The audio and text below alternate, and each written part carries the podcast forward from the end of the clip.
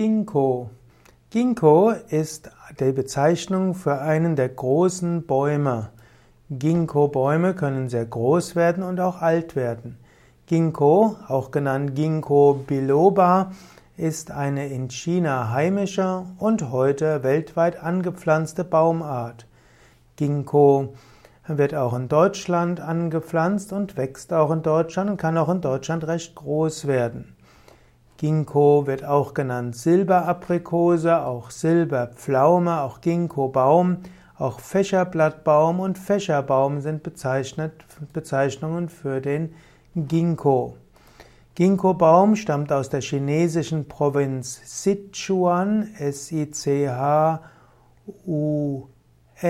S-I-C-H-U-A-N und äh, Ginkgo biloba, wie es genannt wird, gehört zu den sogenannten Samenpflanzen. Ginkgo gilt als sogenanntes lebendiges Fossil oder lebendes Fossil. Die Ginkgo-Pflanzen existieren schon seit über 250 Millionen Jahren. Man nimmt an, dass der Ginkgo-Baum vielleicht einer der ältesten Bäume ist, die es heute noch gibt. Ginkgo-Bäume werden bis zu 40 Meter hoch und sie wurden ab 1000 nach Christus in ganz Ostasien an Tempeln angebaut und gelten deshalb auch als Tempelbäume. Von China aus kamen sie eben nach Korea und nach Japan. Ginkgo heißt wörtlich tatsächlich Silberaprikose. Und äh, Silber ursprünglich heißt Ginkgo Yin Xing das wurde dann auf, auf Japanisch Ginkyo und das heißt silberne Frucht. Und so wird heute der Ginkgo-Baum in Europa auch als Ginkgo bezeichnet. Der Ginkgo-Baum wurde vom, von Engelbert Kämpfer 1690 erstmals beschrieben. Er ging während einer Pflanzenexpedition nach Japan und dort entdeckte er ihn 1690 und er beschrieb dann den Ginkgo-Baum im Jahr 1712. Er übernahm das G statt dem Y und so wurde aus Ginyo Ginkgo oder unter Ginkgo zu oder Ginkyo, Ginkyo wäre korrekt, wurde daraus dann eben Ginkgo und so ist eventuell wegen eines Druckfehlers oder Schreibfehler der europäische Name entstanden.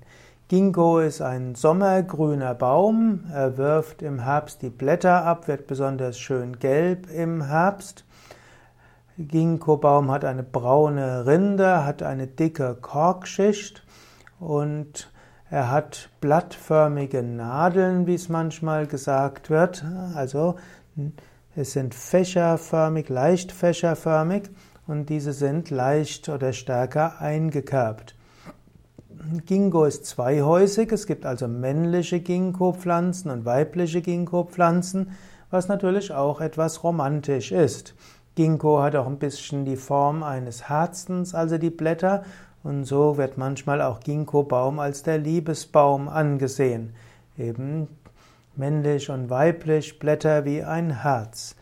Ginkgo blüht im März, die männlichen Blüten sind auffälliger als die weiblichen.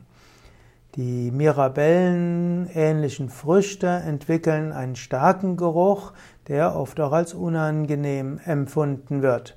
Und so werden hauptsächlich männliche Ginkgo-Bäume angepflanzt, die haben eben nicht diesen Geruch. Die, der Ginkgo-Baum ist resistent gegen Schädlingsbefall und hat große Anspruchslosigkeit und deshalb ist er auch als Stadtbaum sehr beliebt. Der junge Baum ist frostempfindlich und die Wurzeln des Ginkgo-Baums werden allerdings von Wühlmäusen gerne gegessen. Ginkgo wird gerne vermehrt durch Saat oder Stecklinge. Stecklinge sind nicht ganz so starkwüchsig wie Sämlingspflanzen. Ginkgo ist bei Verpflanzung empfindlich, das heißt, man kann ihn nicht so häufig umpflanzen. Ginkgo als Heilpflanze. In der traditionellen chinesischen Medizin wird der Ginkgo-Baum gerne verwendet. Ginkgo-Baum gilt als Tempelbaum, als heiliger Baum. Ginkgo-Baum wird aber auch in der Medizin verwendet, eben gerade in der traditionellen chinesischen Medizin. Im Ginkgo-Baum gibt es die sogenannten Ginkgolide, die Terpen, Laktone und die sind die sogenannten erwünschten Wirkstoffe.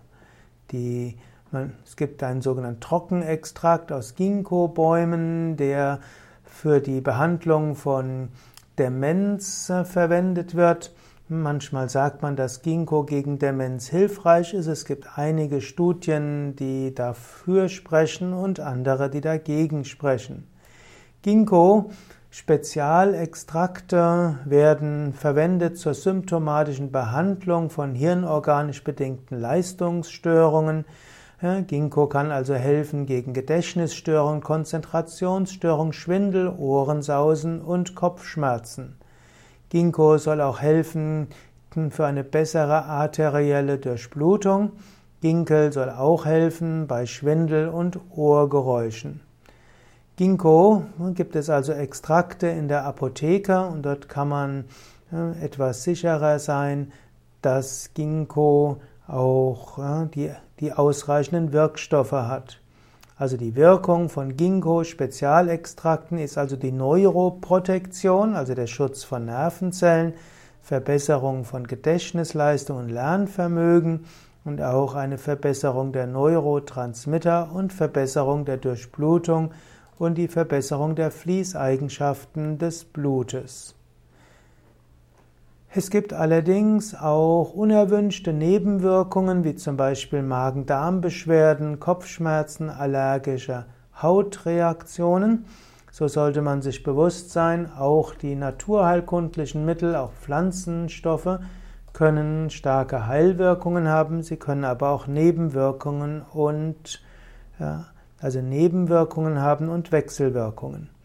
Neben den Wirkungen, die ich eben genannt hatte, wofür es auch einige Studien gibt, wenn auch unterschiedliche, gibt es auch in der traditionellen chinesischen Medizin auch noch andere Wirkungsanwendungsgebiete. Zum Beispiel werden die Samen vom Ginkgo-Baum verwendet bei Husten, Blaseninfektionen, Asthma, Tuberkulose. Sie, dabei wird eine Abkochung gemacht. Das nach dem und dann wird anschließend die, das abgekochte Wasser ohne Samen eingenommen.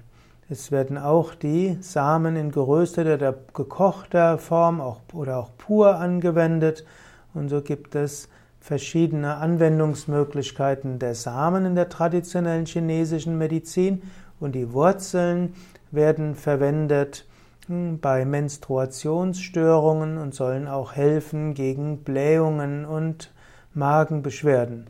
Wurzeln sollen anregend und zusammenziehend wirken. Auch hier wird eine Abkochung verwendet, wo dann eben der Tee oder das äh, Wasser mit einem abgekochten äh, Wurzeln verwendet wird und nicht äh, die Samen selbst. Es gibt noch viel mehr zu sagen über die, den Ginkgo-Baum, der auch in der chinesischen Religion und in der chinesischen, in der chinesischen Philosophie eine Rolle spielt, auch in Ritualen wie zum Beispiel den Thronbesteigung.